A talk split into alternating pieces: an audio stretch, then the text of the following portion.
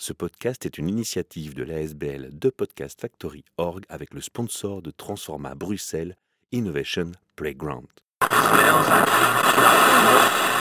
You're listening to the Podcast Factory. Il était une fois un personnage. Alors évidemment, c'est pas ma façon d'introduire nos podcasts habituellement et vous l'aurez déjà compris, chers auditeurs. En fait, vous êtes ici dans un nouvel épisode de What's Your Story.be. Aujourd'hui, je reçois Nicolas Daseiva. Bonjour Nicolas. Bonjour. Tu as vu, j'ai commencé par Il était une fois, parce que tu es un artiste avant tout, quelqu'un qui gratte la plume sur le papier. Première question dans ce sens. Au fond de toi, Nicolas, puisqu'on va parler de ton écriture, tu te sens l'âme d'un écrivain plutôt plume gratte sur le papier, impulsion électrique sous la touche du clavier, ou au contraire les frappes sur la machine à écrire d'une époque intermédiaire entre les deux Alors disons que pour faire euh, original ou vraiment grand écrivain, j'aime bien la, plume, voire la, machine, la vieille euh, machine. Mais d'un point de vue pratique et pour perdre moins de temps et faire moins de fautes et surtout pouvoir être euh, relisible, je préfère l'ordinateur, le PC. On va parler d'un ouvrage qui s'appelle Pax Dystopia, je le prononce correctement. C'est juste, oui. Quelle est la maison d'édition? Alors, il n'y a pas de maison d'édition parce que je suis l'éditeur. En fait, c'est une auto-édition avec une maison très bien et très sympa qui est du côté de la Louvière. Il s'appelle le Livre en papier. Et en fait, on fait tout, on fait auteur-éditeur et eux, ils fabriquent. Et on peut d'ailleurs commander sur leur site. Ils sont vraiment très bien. Ils donnent un bon coup de main d'un point de vue technique. Voilà. Alors Nicolas, le titre, Pax Dystopia, il y a une volonté de symbolique quelque part? Il y a quelque chose qui est à passer dans le titre? Oui, bien sûr. Bah, une dystopie, c'est souvent dans la science-fiction, mais c'est un futur qui a basculé dans quelque chose de très totalitaire, de très dictatorial. Une dystopie, c'est un peu le contraire d'une utopie finalement. Pax, ça vient du latin, c'est la paix. Donc c'est un peu la paix euh, par la dystopie. Quoi, voilà. En même temps, Pax, c'est aussi chez les voyagistes. C'est une abréviation pour les passagers. C'est un truc professionnel. Et en fait, les passagers de la dystopie, autant les protagonistes du livre que le lecteur. Est-ce que c'est ton premier ouvrage? Alors j'ai écrit plusieurs ouvrages, mais c'est le premier qui est édité. Oui. Il y a une particularité, c'est qu'il a été rédigé, ou en tout cas en partie, avant la crise et la pandémie. Tout à fait, oui. Est-ce que tu peux nous dire un peu le thème de l'ouvrage L'histoire de sa création, de son origine? J'avais euh, trois ouvrages sur le feu en même temps qui n'ont rien à voir entre eux. Dans celui-ci, c'est un essai euh, d'un truc un peu futuriste avec un type qui regardait toute son histoire dans le futur et qui racontait ce qui s'était passé. C'était très technique euh, sur tous les aspects sociologiques, économiques, philosophiques. Science-fiction donc. Oui, oui, ça restait de la science-fiction, mais c'était un peu technique, c'était plus un essai qu'un roman, quoi. Et je l'avais de côté comme ça, j'étais plus sur un autre, voilà. Et puis, euh, début 2020, il y a eu euh, les grands événements. Et ce qui était extraordinaire, c'est que ça correspondait euh, déjà à ce que j'avais écrit, notamment une pandémie mondiale qui changeait complètement le monde. Un petit côté Nostradamus en ouais, voilà, voilà. Mais c'est pas nouveau parce que j'étudie toutes ces choses depuis longtemps et je voyais bien arriver quelque chose qui ressemblait à ça. Ça m'a pas vraiment étonné, quoi. Du coup, je me suis remis là-dessus et puis je l'ai bien développé, je l'ai vraiment tourné en roman aussi pour euh, être moins euh, technique, pour intéresser plus de gens et puis euh, pour rester dans l'idée d'un roman, peut-être que je peux me tromper. Quoi. Justement, tu as initié cela, tu as mis une pause et puis tu as repris, c'est un peu ce que tu nous dis maintenant. Est-ce que tu as repris, par contre, en tenant compte de l'actualité qui apparaissait au fil des jours et des mois et de cette crise? Est-ce que tu as tenu compte de ce que tu as pu observer? Notamment, moi j'ai observé beaucoup d'agressivité entre les prises de position, un manque de respect. Si je te fais un feedback rapide de mon côté, moi j'avais un passage de vie difficile où j'avais acquis très jeune une espèce d'esprit de révolte envers la société, puis je suis passé à beaucoup d'amour et une culture un peu bisounours qu'on prônait beaucoup. Et de la culture bisounours à laquelle j'ai adhéré, tout d'un coup, le Covid est arrivé, j'ai l'impression qu'on a basculé l'esprit de tous ces gens un peu euh, dans la bienveillance, en euh, chacun s'insulte et chacun se ferait bien du mal parce qu'on est vexé de la position de l'autre. Donc voilà, ça c'était mon, ressenti rapide. Hein. Donc du coup, je me dis, euh, dans un tel contexte, influencé en ouvrage qu'on a commencé avant ou limite, euh, tu vois un peu les gens se moquer les uns des autres en disant tu te prends pour un scientifique, tu as ton diplôme Facebook. C'est touchy quand même. Oui, mais en même temps, bon, l'avantage que j'avais rapport à toi, c'est que j'étais pas chez les bisounours déjà avant. L'esprit de révolte? Pas esprit de révolte, mais je pense une certaine euh, lucidité. Des gens vont penser que ça peut être prétentieux, mais j'avais une, idée assez euh, concrète de ce qui se passait déjà avant le Covid et toutes ces choses-là. Ce qui fait qu'en fait, c'était juste une continuité. Mon roman était déjà dans cette idée-là. Et ce qui s'est passé ne m'a pas vraiment surpris. J'attendais pas non plus des choses extraordinaires. Quand on est dans une situation un peu exceptionnelle, comme ça, je pensais pas que les gens allaient se révéler extraordinaires. Et de fait, ça poursuivait. J'ai pas eu vraiment de coupure. C'est plutôt une, suite fluide de ce que j'avais déjà commencé à écrire. Mais ce qui est intéressant, je trouve, dans cette crise, puisque c'est une crise quand même, pour en revenir à ce que tu disais, je trouve ce qui est intéressant, c'est qu'il y a une révélation dans tout ça. Et ça fait un an et demi que les masques tombent, si on peut prendre l'expression.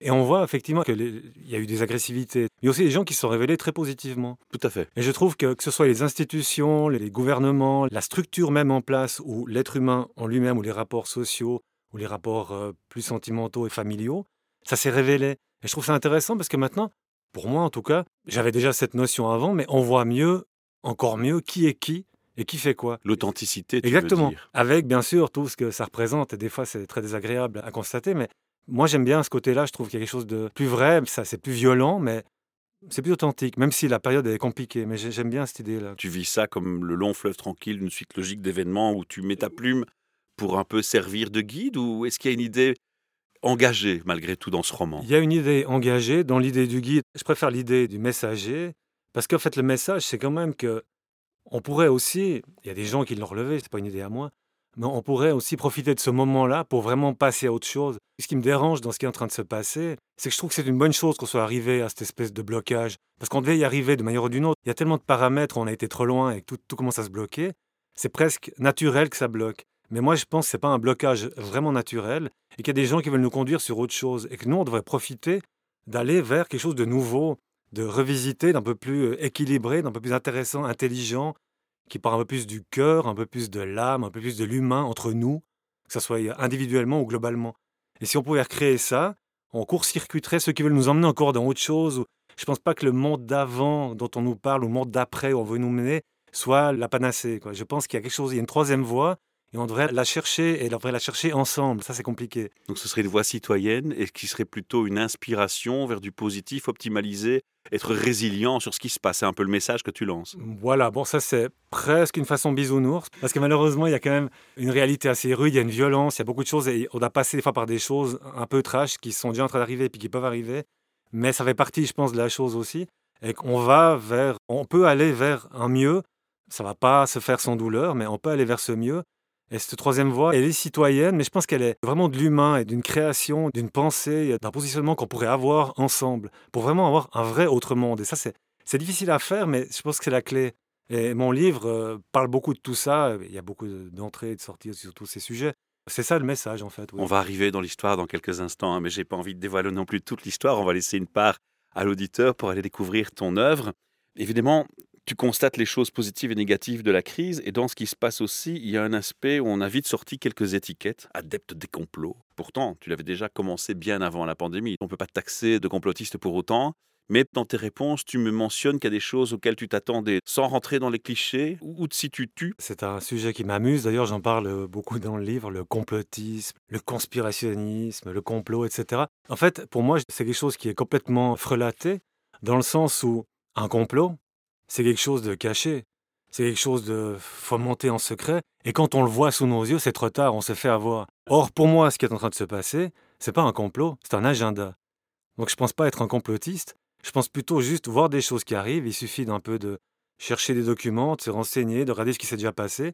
Et moi, j'ai pas mal de choses qui se regroupent, qui me font que ce qui arrive était quand même assez annoncé dans plein d'endroits. Donc c'est pas un complot, c'est un calendrier, c'est un agenda. Et c'est ça qui m'ennuie un peu, c'est qu'on nous emmène dans quelque chose qui est une autre voie, mais je pense qu'elle n'est pas la bonne non plus pour l'humain et pour le monde. Et que je pense encore à cette troisième voie, justement. Quand on observe les changements dans une société, on peut les observer avec des choses ponctuelles, des orientations sur une presse officielle ou une presse non officielle, des documents divers qu'on peut retrouver influencés ou non par des lobbies ou non, ça c'est clair. Mais il y a une, autre approche encore qui est une approche plus systémique, qui est d'essayer de se détacher de tout ça et d'observer de loin, sans essayer de prendre trop de position, sans trop juger, en essayant de se baser sur des choses factuelles, qu'elles soient officielles ou non. Et là, ça devient très difficile de trouver des vérités au final. Ça, c'est peut-être un peu le message que je veux déjà peut-être faire passer ici. Du coup, est-ce qu'on peut décemment imaginer qu'il y ait suffisamment d'intelligence? Alors là, je vais peut-être leur faire une insulte, mais c'est un peu mérité, je trouve. Est-ce qu'il y a assez d'intelligence au niveau des pouvoirs et des politiciens que pour avoir cette approche systémique et cette capacité de s'organiser de façon mondiale vers une direction? Ça, c'est la chose qui m'interpelle dans ce débat. Parce que quand on voit comment ils ont géré la crise ou certains petits détails, on hésite quand même. Il y a tellement d'aberrations dans ce qui s'est fait et ce qui s'est dit que je peux même pas imaginer qu'il y ait eu une organisation intelligente derrière tout ça. Alors, je pousse l'extrême et je te provoque un peu. Mais en fait, euh, Ce qui est intéressant dans ce que tu dis, c'est qu'effectivement, je pense que même la personne euh, qui s'intéresse le moins à ça, ou qui est le moins renseignée, ou qui n'a pas envie de savoir, constate, mais par un bon sens de base, qu'on a eu euh, contre-information sur euh, absurdité sur, depuis plus d'un an et demi, et qu'effectivement, ça paraît complètement mal géré ou pas géré du tout. Mais en même temps, c'est un des... Là, je vais tourner le truc à l'envers, ça peut être un des points forts, c'est de cette pseudo-incompétence cache d'autres choses, à mon avis. Voilà. Je vois ça comme ça. Et d'ailleurs, un truc qui est intéressant, euh, qu'on peut aussi voir, c'est également dans mon roman, c'est que, à force d'avoir des gouvernements qui ont l'air complètement incompétents, on peut imaginer que si maintenant on proposait une gouvernance plus mondiale, les gens seraient intéressés, dire ben voilà, là il va y avoir une force, quelque chose d'intéressant, parce que ce gouvernement-là tient pas la route, ce pays-là n'a pas bien fait. Si on les met tous ensemble, ça sera mieux. Ça peut être aussi une manipulation assez perverse finalement, comme il y en a beaucoup, où on inverse la chose en disant voilà, ils ne sont pas capables de, si on se met tous ensemble, ça va aller mieux. Il peut y avoir cet aspect-là aussi. Maintenant, qu'est-ce que savoir s'il y a derrière une organisation voulue, pensée C'est assez recevable, d'autant qu'il y a ce qu'on voit, ce qu'on nous montre, les gens qu'on nous présente, puis il y a tous les autres. Ceux justement qui, par exemple, ont rédigé des rapports ou des documents qui expliquent en fait ce qu'on est en train de vivre, mais qu'ils l'ont fait il y a un moment déjà. Il y a plusieurs documents, voilà. Et ça, c'est pas du complotisme ou je sais pas quoi. Mais après, ça demande du temps, c'est du travail, c'est des recherches, des recoupements et puis de la distanciation, comme tu disais avant. Mais c'est comme tout, en fait. Les gens ont perdu cet aspect-là, cet aspect euh, recul, posé, objectivité. Ils sont dans l'instantané, dans l'émotion. Il y a des gens qui sont convaincus d'avoir la vérité parce qu'ils ont lu une étude scientifique et que pour eux, l'étude scientifique, c'est la référence. Mais ils ne tiennent peut-être même plus compte que certains rédacteurs de rapports scientifiques sont peut-être dans des conflits d'intérêts personnels. Et d'un autre côté, tu as des gens qui te sortent des études où tu te dis la crédibilité de la personne, elle est franchement en cause. Et je vais encore dévier sur un troisième aspect qui est la politique. Parce que quelque part aussi, on remarque que certains arguments sont effacés d'un revers de main en les amalgamant à une démagogie d'extrême droite. Est-ce qu'on peut qualifier de quelqu'un qui a un avis divergent de fan d'extrême droite tout simplement parce qu'il n'a pas la même idée que toi? Alors oui, certainement, l'extrême droite, comme beaucoup de cas de figure, récupère des choses qui touchent le citoyen. Mais est-ce que pour autant toute personne qui tient le même discours qu'eux est un extrémiste de droite Je ne pense pas. C'est l'étiquetage habituel, c'est le point Goodwin, c'est toutes ces choses-là. Je veux dire, si tu n'es pas d'accord ou que tu émets une idée différente ou que tu poses une question, bah, tu es d'extrême droite, tu es complotiste. Ce qu'on a dit avant. Enfin, il y a encore des gens qui en sont là, c'est un peu triste, mais je pense qu'avec tout ce qui s'est passé, ce qui est en train de se passer, on a autre chose à penser qu'à ça. Et il faut dépasser ce clivage-là. En plus, ces clivages gauche-droite et tout sont vraiment devenus folkloriques. Quand on voit ce qui se passe en politique, en Belgique en l'occurrence, est-ce que ça veut encore dire quelque chose? Quand on voit les prises de position d'un gars qui est censé être de gauche ou d'une femme qui est censée être de droite ou que sais-je, pas seulement en Belgique d'ailleurs, c'est vraiment des vieux carcans. Ça aussi, on devrait les balayer parce que je pense qu'on est devant une situation qui est très grave et on a passé à autre chose. Et ça, ça, fait partie de ces, vieux trucs pour nous tenir. Et franchement, oui, il est d'extrême droite, il est complotiste, il a dit ça, blablabla je sais pas, enfin c'est... J'aimerais qu'on s'attache maintenant à l'histoire du personnage. Tu peux un peu nous donner envie de lire ce livre avec un petit aperçu de l'histoire, euh, sans dévoiler l'intrigue ou, la finalité? T'as pas une petite musique à suspense derrière quelque si, chose Si, on va faire ça, on va faire ça. va être un, les roulements de tambour et attention, on arrive dans le sujet. Voilà, un truc un peu inquiétant. Et quand je vais donner le nom du meurtrier, tu coupes, d'accord? D'accord, d'accord. en fait, il n'y a pas de meurtrier, donc c'est bon. C'est un livre d'anticipation, c'est un roman d'anticipation qui se passe à la fin des années 2050 euh, au Québec. Et le personnage principal, c'est un médialiste, parce qu'il n'y a plus de journaliste à cette époque-là. Et en fait, c'est un type qui est né en 2021. Et donc, qui est dans un monde complètement aseptisé, complètement froid, complètement numérisé, où les gens sont euh, chez eux, il n'y a plus de rapports sociaux, il n'y a, plus de tout ça. Et euh, même les gens ont un anneau implant incorporé, où ils ont euh, tout. Ils ont les projections de ce qu'ils veulent, ils, ils ont même besoin de sortir de chez eux. Enfin, c'est vraiment euh, ces espèces de futurs très froids euh, qu'on a pu voir dans d'autres romans ou dans des films. Et en fait, lui, c'est un type qui reste quand même attaché un peu au passé, à des choses. Il a des questionnements. Il se pose des questions que plus personne ne se pose d'ailleurs.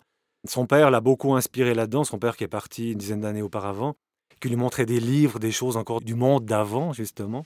Sa mère est décédée quand il avait un an d'un variant d'un virus, en 2022, en début 2022. Et donc lui, il cherche comme ça euh, d'autres choses, mais il est très surveillé en même temps, dans un monde qui est complètement globalisé, où, où tout est une coalition générale, où plein de pays sont alliés. Il y a deux, trois zones extérieures, on ne sait pas très bien ce qui s'y passe, mais ce qui n'intéresse personne. Et tout le monde est satisfait, mais c'est très plat, et c'est mort, c'est fini. quoi. Et lui, il cherche des réponses. Alors, il rencontre des gens. Des fois, il se passe. Je vais pas expliquer tout ce qui se passe pour lui, mais. Et un jour, il met la main dans un vieux truc. Il met la main sur un livre qui s'appelle Pax Dystopia. Et en fait, ce livre a été écrit en 2021 et même qu'il est sorti le jour de sa naissance à lui. Donc, il trouve c'est un signe. Il trouve ça génial. Et il le prend. Voilà, il prend ce bouquin qui est signé d'un certain Oswald Cadini. Il lit ce bouquin et en fait, il s'aperçoit que le type qui a sorti ce bouquin en 2021 a expliqué tout ce qui allait arriver, mais dans le moins de détails. Donc il est complètement scié. Comment ce type qui parle du passé, du présent puis du futur a pu euh, prévoir, mais vraiment au mot près, tout ce qui allait arriver.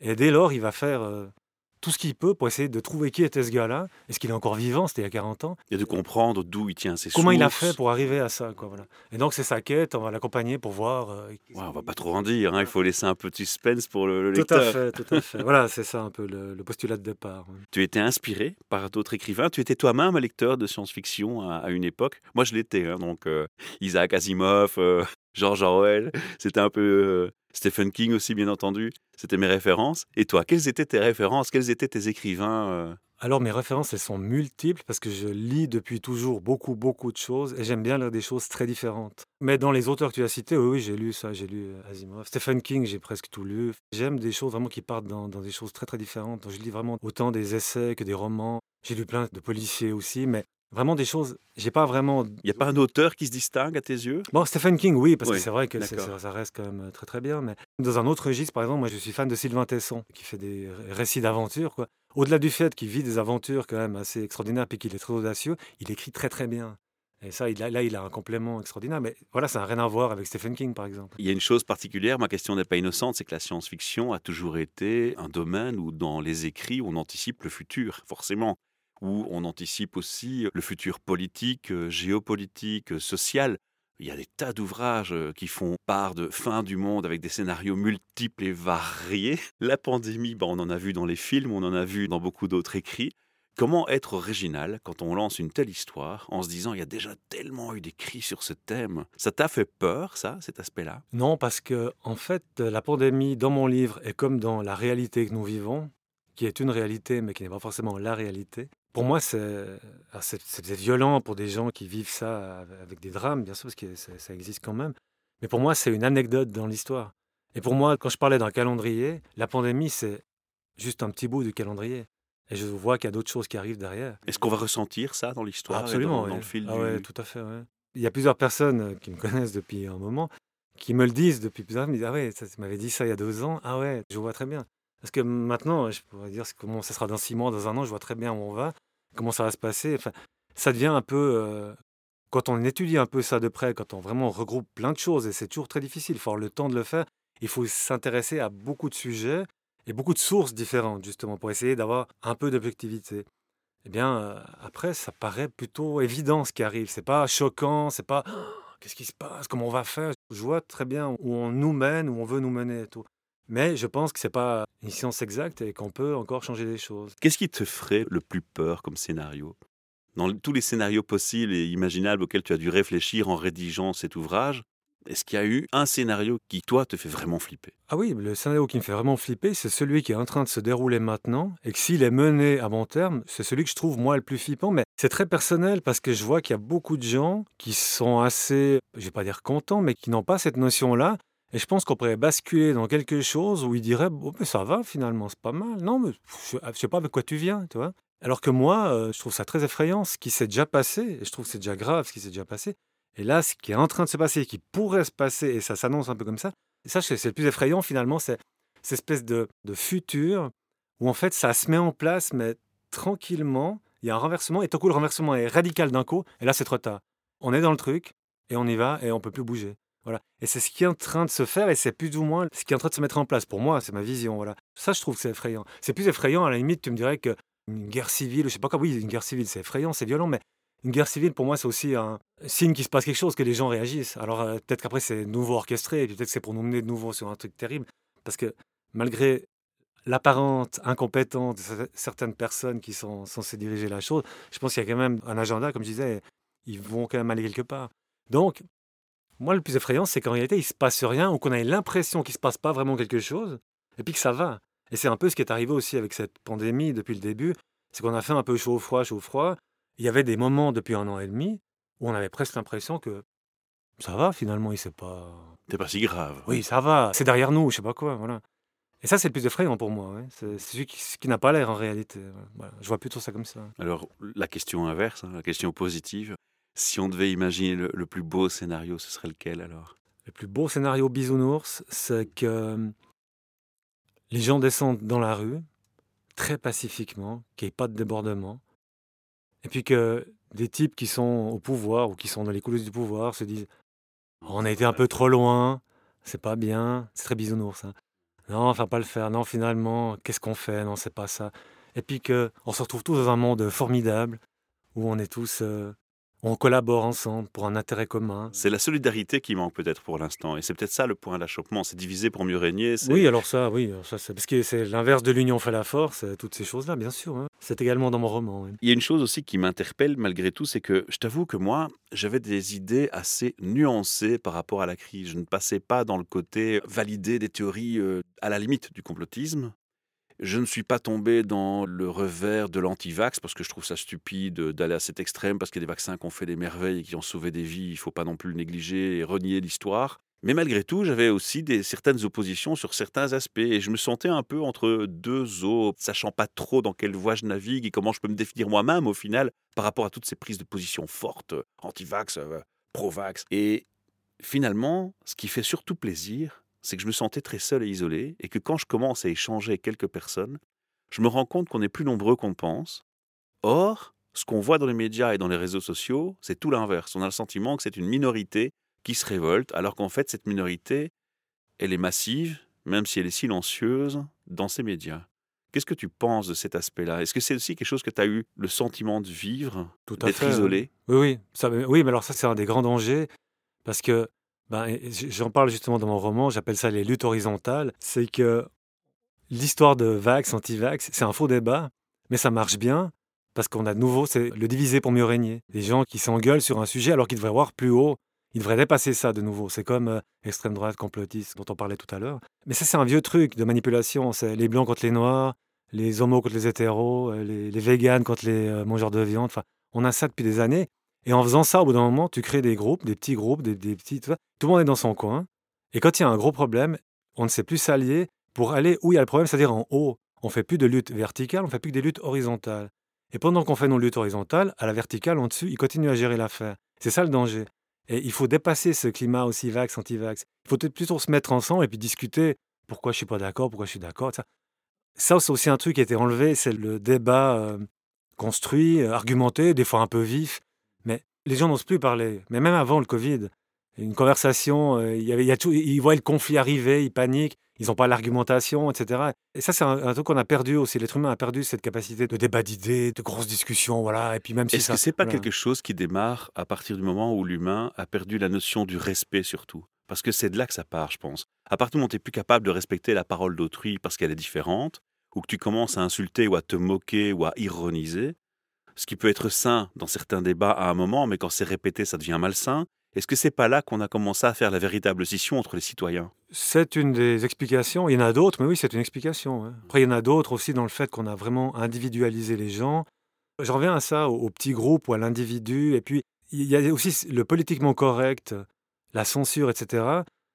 C'est quelque chose qui est là depuis un moment maintenant. Et aussi, les, les gens, maintenant, le font eux-mêmes depuis un moment. C'est pas, ça date pas de maintenant. Et on voit des fois, même dans des choses privées, des gens qui sont des soirées et tout, on sent que le type ou la femme aimerait dire, mais elle va pas le dire. Alors qu'on peut encore s'exprimer. On n'est pas obligé d'être d'accord, mais c'est ça qui est plutôt intéressant, c'est parce qu'on n'est pas d'accord qu'on discute. Théoriquement, on est en démocratie. Je dis bien Ouais, théoriquement. Ouais, il paraît, c'est un, un vieux concept qui existe encore, je ne sais pas, mais qui s'appelle démocratie. Ouais. Nicolas, il y a une question qui est importante ici aussi, c'est que cet ouvrage, il s'adresse à quel public? Pourquoi je pose la question? Parce que est-ce que c'est un ouvrage qui est facile à lire pour un ado de 12 ans? Est-ce que c'est plutôt un ouvrage destiné aux adultes? Non, c'est un ouvrage qui s'adresse, et il le faut, au plus grand nombre, ça c'est assez sûr. Après, il est vrai qu'il y a deux, trois passages un peu plus pointus, j'ai vu ça, mais bon, qui n'ont pas l'air de... Il n'est pas inaccessible aux ados. Alors, effectivement, après, des jeunes, très jeunes, je suis pas sûr, mais peut-être quand on a une certaine, un certain éveil aux choses, il est possible, ouais, je me dis quand même que... De suivre l'histoire et de rentrer dedans et de s'y plaire, quoi. C'est aussi l'idée d'un roman pour être plus artistique, créatif, puis partir un peu, de créer une histoire un peu autour aussi, qu'il se passe des choses, euh, voilà. Sinon, c'est un peu lourd. hein. L'original était assez lourd, c'était vraiment presque un essai technique. Quoi. Moi, je voulais l'ouvrir au public, si possible. Tu l'as simplifié en fait. On peut dire ça comme ça, oui. D'ailleurs, il y a des sujets où j'ai simplifié, où j'ai juste survolé pour pas, parce qu'il y a beaucoup de choses. Ça parle vraiment de beaucoup, beaucoup de sujets. Je pense que j'en ai presque pas oublié. Donc c'est vraiment une leçon de vie quand même. hein. Ça va très très loin en réalité. hein. Est-ce que tu t'es renseigné si d'autres écrivains, côté néerlandophone euh, ou à l'étranger, ont déjà rédigé des ouvrages qui vont dans le même sens ou la même voie que toi, en termes de romans ou non? Évidemment, il y a plein d'ouvrages qui sont sortis euh, sur la crise, sur euh, c'est vrai, c'est pas vrai, c'est ci, c'est ça. C'est souvent des essais, c'est souvent plutôt des documents. Romans, j'ai pas cherché non plus. Je pense que j'ai pas une idée originale. J'imagine bien qu'il y a d'autres gens qui l'ont fait euh, sous des aspects différents. Mais ce qu'il y a, c'est que quand même ce roman-là englobe des choses universelles sur plein de sujets. Et la pandémie, ce que, ce que je dis, c'est vraiment un peu, c'est un petit pourcentage de l'histoire. Il y, a- il y a vraiment tout autre chose autour. Et c'est là l'essentiel. Et c'est ça qu'il faut vraiment que les gens aillent lire et savoir, parce que c'est aussi ce qui peut nous changer les choses et nous amener vers un monde vraiment nouveau et vraiment bon pour le plus grand nombre. Ça, c'est très important. Ça, c'est vraiment le message. C'est ce qui se cache un peu derrière ce roman comme ça, et ce qui se cache même peut-être derrière ce qu'on est en train de vivre. Et ça, c'est c'est l'espoir, et c'est ça qu'il faut vraiment aller chercher. Est-ce qu'on serait plutôt dans un happy end ou pas? Tu n'es pas obligé de répondre. Si tu veux laisser le suspense, tu n'es pas obligé, mais je me pose la question. Alors, euh, ouais, je vais laisser la question en suspens. Ouais, je vais laisser la question en suspens. J'aurais bien envie d'y répondre parce que Ça, ça, démange. Ouais, mais non, je vais laisser la question en suspens. Il y a deux, trois citations dans le livre, et pour vous donner une petite piste. Je formule autrement, est-ce qu'on garde un espoir? Justement, bah toi, ça tombe bien, je vais te le dire maintenant. Puisque euh, il y a un proverbe irlandais que j'ai cité qui dit L'espoir est ce qui meurt en dernier. Waouh, joli. Beau mot de clôture. Avant quand même de te laisser nous quitter, je t'invite à revenir au micro parce que je crois qu'on a pas mal de choses encore à échanger. Moi, j'ai envie de discuter avec plein de choses du coup. Le futur. Le futur de l'écrivain que tu es. Tu m'as dit que c'était pas ton premier ouvrage, mais c'est le premier édité. Ça t'a donné envie d'encore écrire? Est-ce que ce sera encore dans la même direction science-fiction ou est-ce qu'il y aura d'autres euh, voies dans lesquelles tu veux t'engager? Tu peux un peu nous parler de ton futur, comment tu le vois? J'ai toujours écrit, donc je vais continuer à le faire. Ça, c'est plutôt un besoin pour moi, l'écriture, donc je vais le faire quand même. Maintenant, j'ai écrit des. Romans précédents sont encore euh, différents. Celui-là est assez particulier, puisqu'il correspond à une urgence aussi. C'est aussi pour ça que je l'ai édité moi-même et que je voulais qu'il soit disponible le plus rapidement possible. Donc là, au, au niveau de ce qui se passe dans le futur avec ce livre, c'est que là, je l'ai adressé à, des personnes qui sont actives, qui ont des gros réseaux. Moi, je suis pas très réseaux sociaux, donc euh, je m'adresse directement à des gens qui font, en guillemets, le boulot. Et voilà, et après, il y a plein de gens euh, qui, me connaissent, qui l'ont commandé, qui l'ont acheté. Et ça continue. Mais il est sorti il y a deux mois, quoi, deux mois. Donc c'est c'est frais. On continuera l'aventure euh, et on continuera de te suivre. Alors, est-ce que tu as un site internet où on peut justement aller se renseigner si on veut suivre tes prochains ouvrages, d'une part Alors, moi, je n'ai pas de site internet. Et puis, je, comme je vous ai dit, je suis pas très actif euh, sur les réseaux sociaux. Mais le livre, il est commandable justement sur le site du livre en papier. Si vous allez sur le livre en papier Belgique et que vous faites dans les recherches Pax Dystopia, On va le retrouver. vous tombez dessus, vous pouvez le commander, il n'y a, a aucun problème, vous le recevez rapidement. C'est un bel ouvrage, il y a une belle matière, il est agréable au toucher et surtout, il est Oui. essentiel à lire. Et le design, euh, le graphisme est joli pour la couverture. Euh, Il faut féliciter celui qui l'a créé. Alors, c'est euh, Christelle Roda qui est graphiste et qui fait ça très très bien. Moi, ça m'a frappé directement la couverture. Je me suis dit, waouh, joli. Ça donne déjà envie de le lire. Son site, c'est chrisroda.be. On mettra les liens dans l'article du podcast pour qu'on puisse et le commander et l'acheter, te suivre et euh, s'informer sur ton actualité. Voilà, je te remercie pour la confiance que tu m'as accordée. Merci de ton honnêteté, ta transparence, de, de parler sans tabou et de dire les choses dans un aspect tout à fait naturel. Tu reviens à mon micro quand tu le souhaites. Et avec plaisir, et je te remercie de m'avoir reçu et de m'avoir laissé la libre parole qui, je l'espère, va perdurer malgré tout ce qui se passe. Voilà. En tout cas, mille merci. À très bientôt. Au revoir. You're listening to the Podcast Factory. Ce podcast est une initiative de l'ASBL de Podcast Factory Org avec le sponsor de Transforma Bruxelles Innovation Playground.